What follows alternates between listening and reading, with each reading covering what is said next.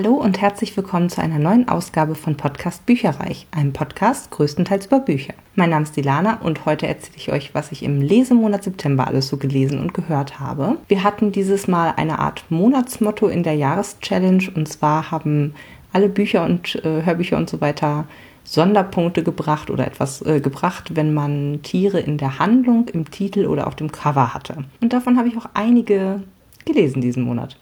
Beginnen wir mit Die Falle von Melanie Rabe. Das ist aus dem Hörverlag 10 Stunden 24 Minuten Laufzeit und aus dem Jahr 2015. Und es hatte oder stand auf meiner 21 für 2021 Liste.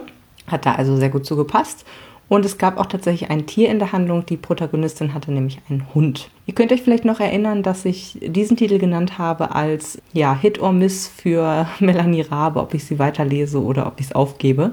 Und tatsächlich hat es mir ganz gut gefallen und ja, dementsprechend ist Melanie Rabe wieder im Spiel. Andere Sachen von ihr oder eine andere Sache, was ich gelesen hatte, fand ich damals nicht gut und dies hier fand ich wieder ganz spannend, muss ich sagen und deswegen kommt es vielleicht so ein bisschen auf die Geschichte an tatsächlich. Gelesen wurde Die Falle von Birgit Minichmeier und David Striso, der hat so quasi Romanausschnitte nochmal mit eingeworfen erkläre ich gleich nochmal genau. Also die äh, Birgit Minichmeier hatte 13 Ergebnisse auf Audible, einige davon auch schon so doppelt.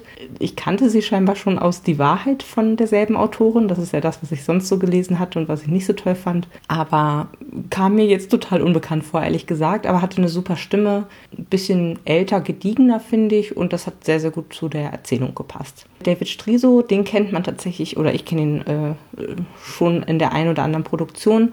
Bei Audible hat er trotzdem nur in Anführungsstrichen 35 Ergebnisse. Und davon habe ich zum Beispiel schon eben ne, die Wahrheit, da war er auch nochmal äh, mit drin äh, gehört, oder auch I Saw a Man von Owen Shears.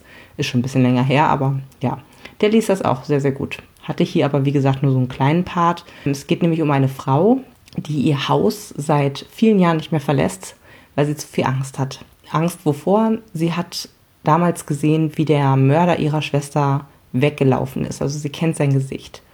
Und auf einmal sieht sie genau dieses Gesicht im Fernsehen. Sie meint, dieses Gesicht wiederzuerkennen bei einem Fernsehjournalisten. Stimmt das oder stimmt das nicht, ist natürlich die große Frage. Ähm, sie beschließt auf jeden Fall, ihm eine Falle zu stellen und schreibt einen Roman basierend auf den Vorkommnissen von damals, die eben also keiner außer der Polizei sozusagen die Details schon von kennt. Und der Journalist beißt auch an und kommt für ein Interview vorbei. Die Frage ist, kann sich die Frau, also Linda heißt sie, wirklich auf ihr Gedächtnis verlassen und was ist damals in der Tatnacht wirklich passiert. Das ist also so ein bisschen so ein psychologischer Thriller, wenn man so möchte. Insgesamt hat es mir echt gut gefallen. Zu Beginn habe ich mich ein bisschen schwer getan, so diese Gefühle von Linda und ihren, ihre selbstgewählte Isolation zu verstehen. Ich fand, das war nicht so gut und empathisch irgendwie beschrieben, als dass ich dann sofort, also ich habe mich, ich konnte mich nicht reinversetzen. Eigentlich bekommt man sofort mit, wie Linda Victor, diesen vermeintlichen Mörder, eben im Fernsehen sieht und dann wird sie davon total aus der Bahn geworfen. Also man wird so richtig reingeschmissen in die Situation als Leser. Und ja, die Linda verlässt dann daraufhin mehrere Tage ihr Bett nicht mehr. Sie ist vor Angst wie gelähmt. Und schwupps, im nächsten Augenblick bereitet sie sich super intensiv auf diesen Interviewtermin vor. Dann macht sie noch eine Angsttherapie gegen Spinnen und übt mit Verhörexperten, wie man Menschen ein Geständnis entlockt und so. Also das fand ich vom Charakter einfach so ambivalent. Mit anderen Worten auch so ein bisschen hin und her, ehrlich gesagt. Also war für mich nicht so ganz schlüssig und greifbar an manchen Stellen. Und so ging es mir tatsächlich auch stellenweise mit der Handlung. Also als Hörer soll man halt schwanken, ob und was real ist und ob Linda sich das mit Victor nur einbildet oder ob Victor wirklich der Täter ist. Dabei ist es eben auch so, dass Linda eine unzuverlässige Erzählerin quasi ist, weil sie beschreibt mehrfach Ereignisse zunächst als real oder als Aussage und dann sind die doch nur in ihrem Kopf irgendwie passiert. Sie schiebt auch irgendwie viele so Filme vor Angst, also sie fühlt sich beobachtet, sie fühlt sich verfolgt, dann stimmt das hinterher alles doch nicht. Ja, und sie macht sehr unzuverlässige Aussagen dann dadurch quasi, sowohl als Zeugin damals als auch als Protagonistin. Und das macht es mir auch ein bisschen schwer mitzufiebern, weil sie so eine historische Person ist und selbst wenn gar nichts ist und keiner hinter ihr herläuft, rennt sie halt vor Panik irgendwie äh, weg zum Beispiel und sich dann mit so jemandem zu solidarisieren und den gedanklich zu unterstützen, das fand ich dann ehrlich gesagt ein bisschen schwierig. Aber es war wirklich gut geschrieben, es war auch ziemlich spannend und es hatte eine plausible Auflösung. Ähm, nur halt, ja, mit Linda als Protagonistin, wo ich jetzt nicht so wahnsinnig warm, aber es war, wie gesagt, deutlich besser als die Wahrheit. und hat von mir vier Sterne bekommen. Dann habe ich zu einer absoluten Subleiche gegriffen und zwar Kenya Valley von Cat Gordon aus dem Atlantik Verlag von 2018 mit 431 Seiten. Das war Asche auf mein Haupt, ey. 2018 ein Unpacking-Gratis-Exemplar von der Schmökerbox. Ganz liebe Grüße gehen raus. Da hatte ich damals für eine Sonderepisode sozusagen die Schmökerbox gratis erhalten und die Schmökerbox versendet eben jeden Monat ein Buch mit dazugehörigen Goodies quasi, also ganz unterschiedliche Sachen. Und man weiß auch vorher immer nicht, welches Buch es ist. Und da war eben Kenya Valley von Cat Gordon drin. Und seitdem liegt das hier schon ungelesen rum. Aber jetzt bin ich sehr, sehr froh dazu gegriffen zu haben. Ich habe tatsächlich auf Seite 70 dann auch endlich nach drei Jahren mein, mein geheimes Goodie quasi auspacken dürfen. Also da ist immer so ein Goodie mit dabei, was in Packpapier eingeschlagen ist, wo eine Seitenzahl äh, draufsteht und man darf das dann erst auf der Seite auspacken. Ja, und wie gesagt, das lag drei Jahre verpackt hier bei mir rum. Also habe ich schon mal erwähnt, dass Geduld eine meiner besten Eigenschaften ist. es war auf jeden Fall ein Cocktailglas. Ich glaube, so viel darf ich nach drei Jahren verraten, ähm, ohne großartig zu spoilern, was auch super zu der Handlung gepasst hat. Hier war auf jeden Fall ausschlaggebend, dass ich es in diesem Monat lese, dass eben Tiere auf dem Cover waren. Es gab auch 100.000 von denen in der Handlung, also sowohl Haus- als auch wilde Tiere. Und das Buch hat mich ehrlich gesagt so ein bisschen ratlos zurückgelassen, muss ich sagen. Es geht um den 15-jährigen Theo, der mit seiner Familie, die aus Schottland stammt, nach Kenia kommt weil der Vater irgendwie bei der Eisenbahn ist und da in, in Afrika eben die Eisenbahnlinie mit erschafft. Dort stößt er dann auf Freddy und seine geliebte Sylvie, von der die Mutter von Theo sagt, dass sie kein guter Umgang sind. Aber Theo ist ähm, minder, also minderjährig in Anführungsstrichen, ist äh, minderjährig, ist ein Jugendlicher und ist wahnsinnig von den beiden fasziniert. Es schließen sich dann Fragen an, wie ob er auf die schiefe Bahn geraten wird, ob er ne, in Richtung Sex, Drogen, Alkohol oder ob er nur eine prägende Erfahrung äh, des Erwachsenwerdens macht und sich dann davon abwendet. Das erste Drittel ist ziemlich von Theos Jugend geprägt. Äh, er läuft leider wie so ein Hündchen Sylvie und Freddy hinterher und ja, möchte so sein wie sie, beziehungsweise mit Sylvie zusammenkommen. Die beiden sind total frivol. Also sie leben in offenen Ehen, sie veranstalten Swingerclub-Partys. Ohne Shampoos geht gar nichts und Kinder werden nur so als Randnotiz abgeschoben, sobald es geht. Und das hat alles schon so diesen glamourösen 20er-Jahre-Vibe, Gleichzeitig sind ihre Leben ja ziemlich inhaltslos und hohl. Also mich hat das ziemlich abgeschreckt, ehrlich gesagt. Und dann gibt es einen Zeitsprung und Bio wird von seinen ja, frühen 20ern bis fast 30 begleitet und schwupps rückt seine Unschuld und das fixiert dann auf Sylvie und Freddy mehr und mehr in den Hintergrund und alles wird sehr politisch. Da ging es dann um Kenia, um die Schwarzen, um den Kolonialismus und Freddy wird so ein bisschen zum UK-Faschisten und verfolgt immer rücksichtsloser seine politische Karriere, während Theos Schwester Mord sich genau in die entgegengesetzte äh, Richtung bewegt, für die Rechte der Schwarzen kämpft, Paroli bietet und schlussendlich auch eine Beziehung mit einem Schwarzen eingeht. Und Theo ist dabei die ganze Zeit eigentlich total ich-bezogen und auf Spaß aus. Also er betrügt seine mögliche Verlobte munter mit Sylvie, hasst seinen Job als Nachfolger seines Vaters bei der Eisenbahn und es passieren dann echt ein paar krasse Dinge, Morde an Menschen und an Tieren, Betrug, Verrat, uneheliche Kinder. Und trotz dessen, dass Pius Sicht immer als Ich-Erzähler war, habe ich mich ihm über das ganze Buch hinweg eigentlich nicht so richtig verbunden gefühlt. Also ja, ehrlich gesagt weiß ich nach dem Lesen noch gar nicht, was mir das Buch sagen will. Also ich fand es unterhaltsam. Es hat auch wichtige Themen aufgemacht, über die man dann nachdenken kann, wenn man denn möchte. Aber es lässt mich halt doch ein bisschen unschlüssig zurück, muss ich sagen. Deswegen gibt es von mir dafür nur drei Sterne. Als nächstes habe ich ein Hörbuch gehört, was ein Rezensionsexemplar war, und zwar Mr. Parnassus Heim für magisch Begabte von TJ Klun. Das kommt aus dem Random House Audio Verlag, ist im April 2021 erst erschienen und hatte eine Laufzeit von ungekürzten 15 Stunden und 37 Minuten. Das war so ein bisschen spontan eine Rezensionsexemplaranforderung, weil es zum einen auf Instagram mir überall entgegenblickte und ich das Cover richtig cool fand und weil Ramona das auch gerne lesen wollte und wir dann eine Leserunde daraus gemacht haben. Das Tier, was wir hier in der Handlung finden, war, dass der Protagonist eine Katze hat. Gelesen wurde das Hörbuch von Julian Heuresek.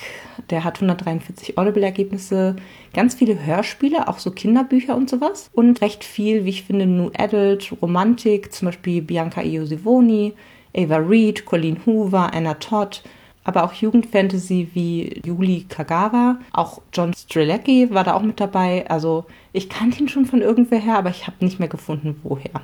Ich fand ihn auf jeden Fall sehr gut. Er hat super gelesen und auch mal die Stimme verstellt. Fand ich super. Es geht hier um Linus Baker, der eigentlich ein vorbildlicher Beamter, ein Langweiler und ein armes Würstchen ist der ständig von etlichen Leuten beleidigt und untergebuttert wird.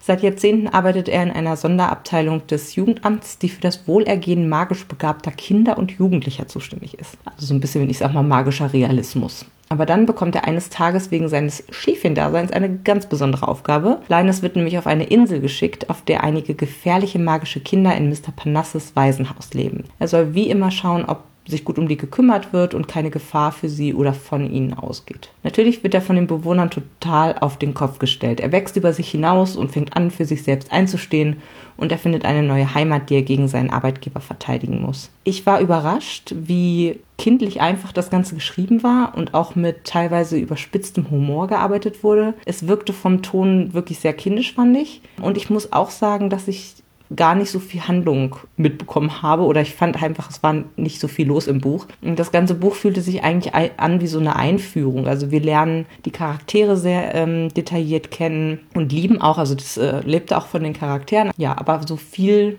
wahnsinnig viel Konflikt oder so treibende Handlungselemente habe ich da irgendwie vergeblich gesucht.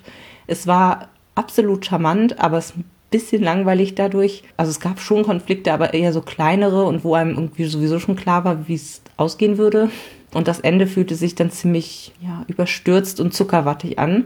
Es wird wohl auch noch ein Band 2 geben. Da bin ich ehrlich gesagt total gespannt, was da noch passieren soll. Und das Ganze scheint übrigens ein Stück weit autobiografisch zu sein, weil der TJ Klun ist ebenfalls ein schwuler ehemaliger Versicherungsprüfer vom Bild her ein bisschen pummelig und jeder, der das Buch äh, liest, der wird äh, ihn wiedererkennen, sage ich jetzt mal. Ich fand es gut mit einigen Abstrichen vier Sterne und hier ist noch ein Ausschnitt für euch. Er war gerade auf der Veranda angekommen und versuchte vergeblich die Nässe von seinem Mantel zu klopfen, als vom Nachbarhaus jemand seinen Namen rief. Seufzend fragte er sich, ob er wohl damit durchkommen würde, wenn er sich einfach taub stellte. Denken Sie nicht mal dran, Mr. Baker, folgte es prompt. Ich weiß nicht, was Sie meinen, Mrs. Clapper. Edith Clapper, eine Frau unbestimmbaren Alters, obwohl Linus der Meinung war, sie habe alt hinter sich gelassen und sei in das sagenumwobene Gebiet von vorzeitlich weitergereist, saß wie üblich im Frottee-Bademantel auf ihrer Veranda und rauchte ihre Pfeife. Der Rauch waberte um ihre bauschig auftopierten Haare. Gerade hustete sie röchelnd in ein Taschentuch, und das vermutlich schon vor gut einer Stunde hätte entsorgt werden müssen.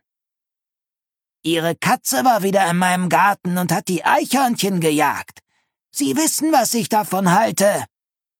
Calliope macht, was sie will, rief er ihr ins Gedächtnis. Ich habe keine Kontrolle darüber.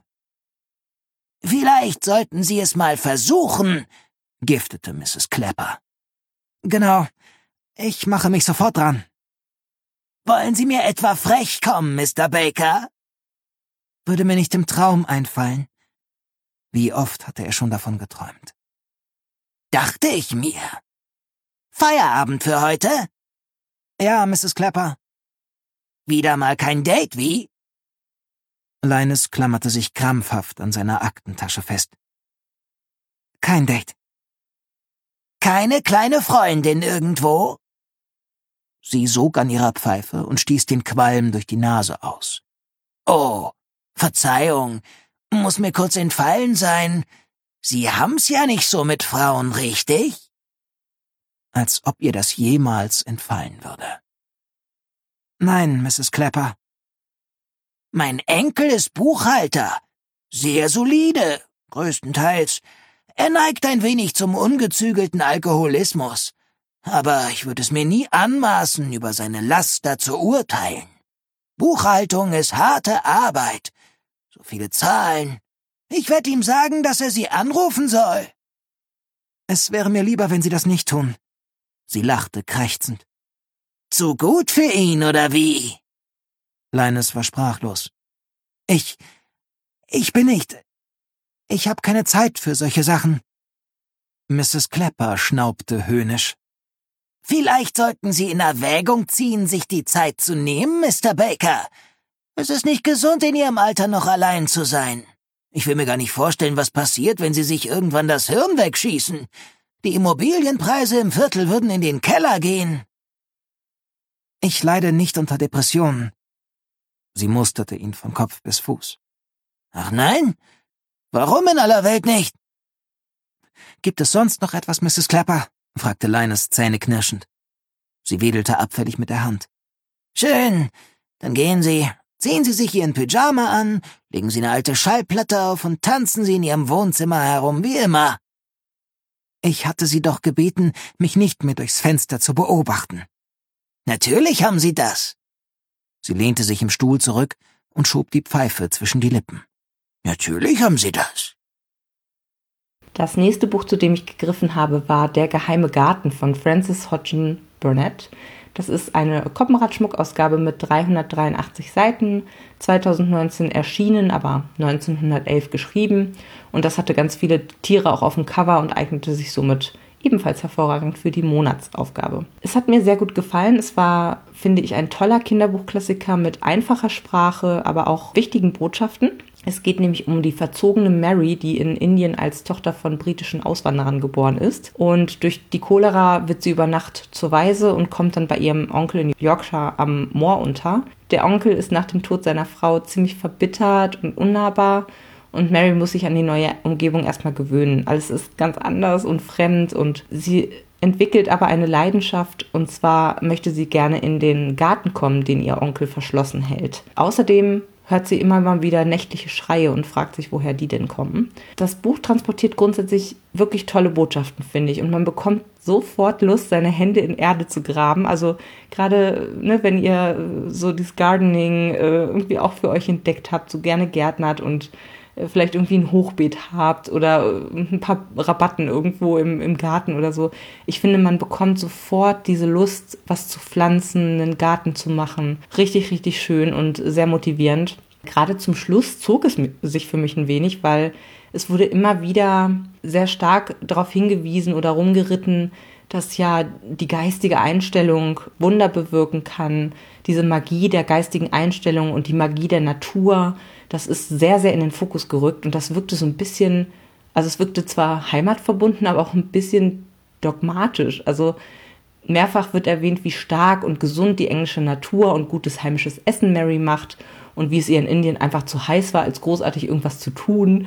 Und selbst schlimmste Krankheiten kurieren Tage an der frischen Luft. Ein anderer Protagonist fängt an, die Natur wie eine Gottheit anzupreisen. Das war mir dann alles doch too much und auch ein bisschen sehr vereinfacht gedacht, sage ich jetzt mal. Also nur weil du dich in die, in die englische Landschaft stellst und irgendwie hm, frische Luft einatmest, macht dich das nicht gesund, wenn du eine schlimme Krankheit hast.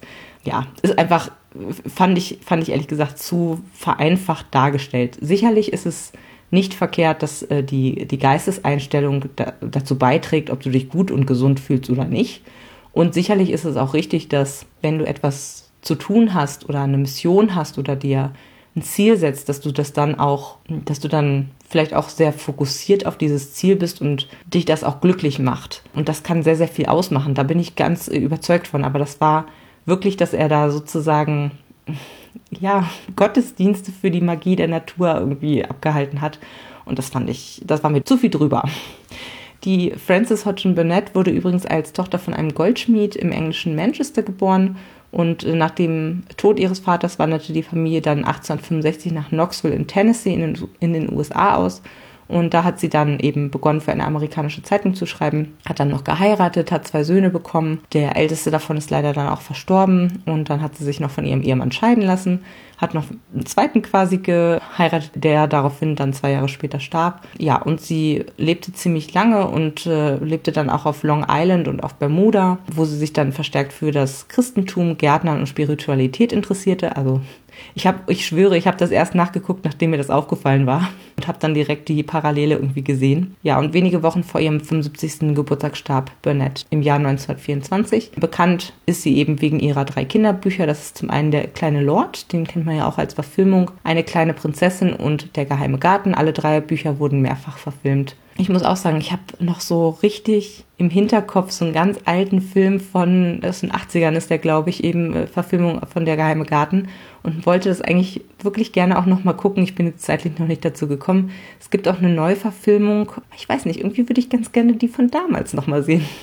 Ich glaube, die kann man sich bei äh, Amazon oder so ausleihen für ein paar Euro. Also da ähm, hätte ich auf jeden Fall nochmal Interesse dran, wie das so jetzt für mich rüberkommt und vor allen Dingen auch, wo man das Original kennt so was wurde gut verfilmt und was nicht. Ansonsten, außer diesem spirituellen Aspekt, der mir ein bisschen zu drüber war, fand ich es ein tolles Buch.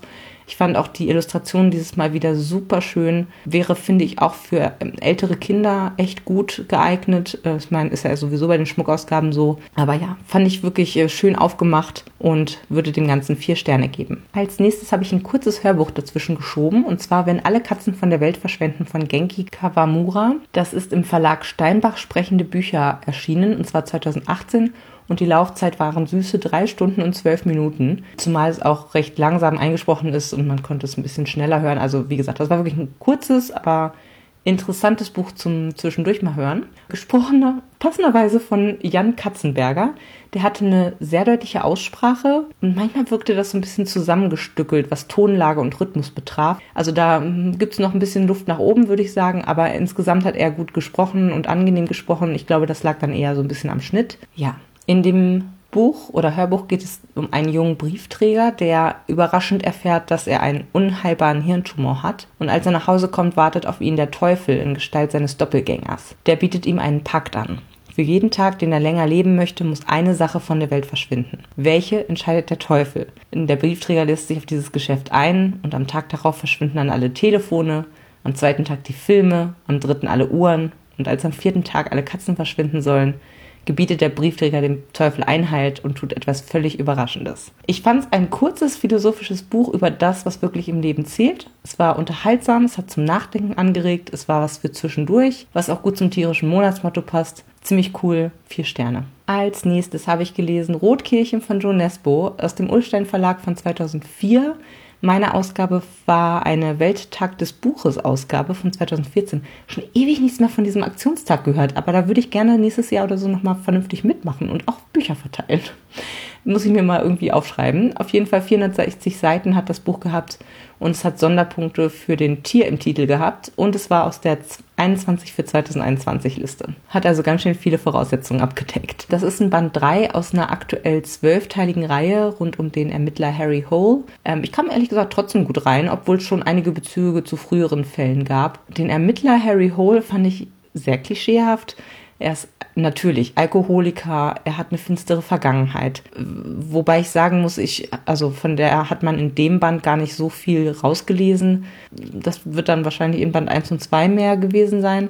Das ist halt alles super 0815 gewesen. Und gleichzeitig, ich habe immer so das Gefühl gehabt, das wird zwar alles so behauptet, also er trinkt auch, das, das äh, kriegt man als Leser auch mit und so, aber irgendwie war das so ein bisschen, ja, der muss ja so sein, weil es ist ja ein äh, harter Hund, so nach dem Motto, ein Ermittler. Das ist ja irgendwie so der Trope äh, aus dieser ganzen Krimi-Geschichte. Aber eigentlich ist er hochfunktionell. Also man hat äh, eigentlich mehr von ihm in diesem Buch gesehen, wie er wirklich gute Recherche gemacht hat und seine Fälle dann auch fleißig gelöst hat, sage ich jetzt mal, und auch sehr zuverlässig überall dahin gegangen ist, wo er hin musste zu den richtigen Zeiten. Also wie gesagt, ein hochfunktioneller Alkoholiker. Und ich muss sagen, ich fand es dadurch noch unnötiger als sonst. Also ich bin ja sowieso kein großer Freund von diesem, alle Ermittler müssen bärbeißig und mit einer schlimmen Vergangenheit und noch irgendeine Sucht irgendwie am, am Start haben. Ich finde das nicht realistisch. Also ich ganz ehrlich, äh, wie viele ja, das ist ein harter Job, aber wie viele Polizisten haben wirklich irgendwie Depressionen, äh, ein Kackleben und saufen sich durch den Tag? Also das ist für mich nicht realistisch, muss ich ganz ehrlich sagen. Also deswegen, das fand ich hier noch unnötiger als sonst, dass er eben jetzt ein Alkoholiker mit ganz schlimmer Vergangenheit äh, sein soll, weil ich das so super klischeehaft finde. Die 460 Seiten lasen sich zwar gut, aber sie haben sich trotzdem ziemlich gezogen. Und ich glaube, das lag ein bisschen an dem gewöhnungsbedürftigen Fall. Und es gab auch wahnsinnig viele Personen, die ja eingeführt wurden, deren Geschichte äh, nach und nach äh, erzählt wurde, unter anderem eben mit Rückblenden in den Zweiten Weltkrieg hinein, bevor dann die eigentliche Handlung oder die Rahmenhandlung so richtig losging. Also ich war echt schon mal locker durch das halbe Buch durch und hatte dann so, weiß ich nicht, 15 verschiedene Namen. Ich kam ehrlich gesagt gar nicht mehr richtig hinterher. Ja, im ersten Drittel wird nämlich die Geschichte von diesen Personen erzählt, dann passiert was ganz anderes und zum Schluss soll man dann noch wissen, wer, wer die Leute alle aus dem ersten Drittel waren. Also, hm, das war tatsächlich für mich super schwierig, da vernünftig zu folgen. Trotzdem war es gut geschrieben und auch super spannend. Also es war so, so richtig äh, ambivalent irgendwie, dieses Buch. Also ich habe dem auch drei Sterne gegeben, weil ich so hin und her geschwankt habe zwischen, ja, ist ganz cool und oh, das finde ich aber doof. Ja, ich könnte mir grundsätzlich auch vorstellen, die Reihe weiter zu verfolgen. Vielleicht war dieser Fall einfach nicht so meiner. Weiß ich nicht. Müsste ich nochmal mindestens ein zweites davon lesen, damit ja, ich mir da ein besseres Bild machen kann. Und ja, ich habe dann auch hinterher tatsächlich gesehen, dass ich die irgendwann mal runtergeladen habe als E-Books. Also ich habe tatsächlich bis einschließlich Band 9 die jetzt auf meinen E-Book-Sub quasi drauf gesetzt, weil die waren vorher nicht drauf. Ja, das heißt, ich kann sie theoretisch äh, entweder mit Band 1 nochmal anfangen oder ein anderes Buch, äh, wo mir der Fall besser zusagt, irgendwie lesen und nochmal gucken, ob das was für mich ist. War so mittel, sage ich jetzt mal. Wo wir schon bei Mittel sind, Britt-Marie war hier von Frederik Backmann, habe ich gelesen. Das hat meine Schwester mir netterweise ausgeliehen. Vielen Dank nochmal dafür. Und zwar ist das bei S. Fischer erschienen 2016 und hat 400 Seiten. Und ich konnte damit das letzte von zwölf Büchern erlesen auf meiner, ich sag mal, geheimen Reading Life äh, Challenge Liste von Modern Mrs. Darcy. Da gab's äh, ja habe ich ja schon ein paar Mal erzählt, aber ich habe es nirgendwo richtig veröffentlicht, was ich mir da rausgesucht hatte. Auf jeden Fall waren das zwölf verschiedene Bücher von eben der Bloggerin Modern Mrs. Darcy. Äh, war das so eine Reading Challenge, wo man sich so ein bisschen Gedanken machen sollte, was möchte man denn so in seinem Leseleben so erreichen äh, in dem Jahr. Und dann hat man sich dazu eben zwölf Bücher rausgesucht, die diesen Kriterien mehr oder weniger entsprechen. Und ich bin super happy, dass ich jetzt diese Liste komplett ad acta legen kann. Bin ja so gerne jemand, der Listen auch dann beendet und To-Dos abstreicht. Und ganz allgemein auch nochmal gesprochen, also ich mag ja Frederik Backmann super gerne und ich habe dieses Jahr schon tolle Bücher von ihm gelesen. Ich habe letztes Jahr schon tolle Bücher von ihm gelesen. Und ich hatte mir so ein bisschen vorgenommen, um mal so einen kleinen Sneak Peek zu geben auf nächstes Jahr, dass ich vielleicht mal nächstes Jahr so ein paar Autorinnen und Autoren, die ich gerne mag oder wo ich schon viel Positives zugehört habe, die ich aber noch gar nicht gelesen habe, dass ich mal die komplette Backlist lese. Also alles, was bis dahin geschrieben wurde von denjenigen. Und Frederik Backmann steckt mit auf so einer Liste. Ja, und damit habe ich dann quasi, wenn ich das nächstes Jahr wirklich verfolgen sollte, hätte ich dann schon mal ein Buch weniger von ihm zu lesen. Die Story von Britt-Marie war hier ist relativ schnell erzählt. Britt-Marie hat ihren Mann verlassen, nachdem sie ihm jahrzehntelang trotz seines Fremdgehens und der Ignoranz, mit der er sie strafte, die Treue gehalten hat. Jetzt braucht sie natürlich einen Job und setzt dann der Dame auf dem Arbeitsamt so sehr zu, dass sie einen Hausmeisterjob im Café Borg erhält. In drei Wochen Wochen soll der entsprechende Jugendtreffpunkt geschlossen werden, aber Britt-Marie ist engstirnig, pedantisch und über alle Vernunft hinaus fleißig und so begibt sie sich mit viel Backpulver und Natron bewaffnet zu ihrer neuen Arbeitsstelle. Leider wittern die Kinder im Dorf ihre Chance und schwuppdiwupp ist Britt-Marie auf einmal Fußballtrainerin, wovon sie übrigens gar keine Ahnung hat, aber den Kindern in Borg bedeutet Fußball sehr, sehr viel. Also es war in Backmann-Manier wieder eine sehr warmherzige Geschichte mit dem typischen Loser kommt mal raus aus seinem Trott und lernt die Schönheit des Lebens kennen, wächst über sich hinaus und erlangt seine Lebensfreude zurück. Das Motto hatten wir ja bei Mr. Parnassus heute auch schon mal. Allerdings fand ich ehrlich gesagt Britt-Marie echt ätzend von der Persönlichkeit her. Sie hat mich oft eher genervt, als dass ich sie gut fand. Oder auch zum Beispiel wie bei Ein Mann namens Owe, das fand ich eher so schrullig witzig. War hier auch in Ansätzen der Fall, aber hat nicht so ganz meinen Humor und meinen Geschmack getroffen. Sie hat schlussendlich das Herz am rechten Fleck, aber gerade zu Beginn des Buchs drangsaliert sie diese Arbeitsamtbeamtin derartig penetrant naiv, dass ich irgendwie gar keinen Bock mehr auf die hatte. Also ja, ansonsten putzt sie halt gerne und alles muss ihre Ordnung haben. Natürlich wird ihr Weltbild in Borg dann ordentlich erschüttert und das ist auch gut so. Und interessanterweise habe ich einige Elemente aus Backmanns späterem Werk Kleine Stadt der großen Träume hier wieder entdeckt. Es gibt nämlich auch hier einen reichen Vater, dessen Sohn Eishockey spielt. Und halbstarke Schlägertypen, die mit ihren Machenschaften die Geschicke der Stadt lenken. Ja, also was soll ich sagen? Andere Bücher vom Autor haben mir leider besser gefallen. Das hier war für mich nur okay, mittelmäßig. Wie gesagt, es ist auf, hat auf jeden Fall wieder dieses warmherzige, es hat ähm, skurril witzige Situationen und wenn ihr darauf Lust habt, dann greift auf jeden Fall dazu. Es war jetzt nur eine persönliche Befindlichkeit sozusagen, dass mir jetzt die äh, Protagonistin irgendwie, ja, ich fand die irgendwie ein bisschen anstrengend, muss ich sagen. Von mir gibt es deswegen auch hierfür drei Sterne. Und nun erzähle ich euch noch, wie hoch meine Subs sind. Wir fangen an mit dem E-Book-Sub. Das hat sich ja so ein bisschen eingebürgert die letzten Monate. Und zwar habe ich dort Rotkirchen draus äh, weggelesen was ich übrigens als normale haptische Ausgabe sozusagen hatte und noch als E-Book. Also das ist auf beiden Stapeln quasi runtergegangen. Aber ich hatte alle anderen acht Bücher aus der Reihe ja noch runtergeladen und vergessen, in Anführungsstrichen. Deswegen plus 8, ähm, ja, statt 94 101. Bei den Büchern habe ich es endlich geschafft, zwei Bücher de facto abzubauen. Ich möchte gerne einen tosenden, rasenden Applaus hören. Also es sind jetzt 28 statt vorher 30. Ähm, ich habe nämlich vier gelesen und habe zwei Rezensionsexemplare hinzubekommen. Und das war zum einen Nach dem Tod komme ich von Thomas Kuhn und Die Füchse von Hampstead Heath von Ben Aronovich. Und voraussichtlich werdet ihr beide davon im Oktober in dem Lesemonat als gelesen dann präsentiert bekommen, denn das von Thomas Kuhn habe ich schon in einem Lesemarathon gelesen und Die Füchse von Hampstead Heath liegt als nächstes bei mir auf dem Stapel. Bei den Hörbüchern habe ich es geschafft, wieder ein Buch abzubauen und zwar von 110 auf 109 ungelesene Hörbücher. Ich habe nämlich drei gelesen und hatte zwei Rezensionsexemplare hinzubekommen und zwar Vergiss mal nicht, was man bei Licht nicht sehen kann von Kerstin Gier. Da höre ich auch schon dran. Das ist sehr, sehr cool. Und Todesschmerz von Andreas Gruber, wo ich mich auch sehr, sehr drauf freue. Ja, das war's im Wesentlichen. Ich verabschiede mich. Bis zum nächsten Mal. Macht's gut.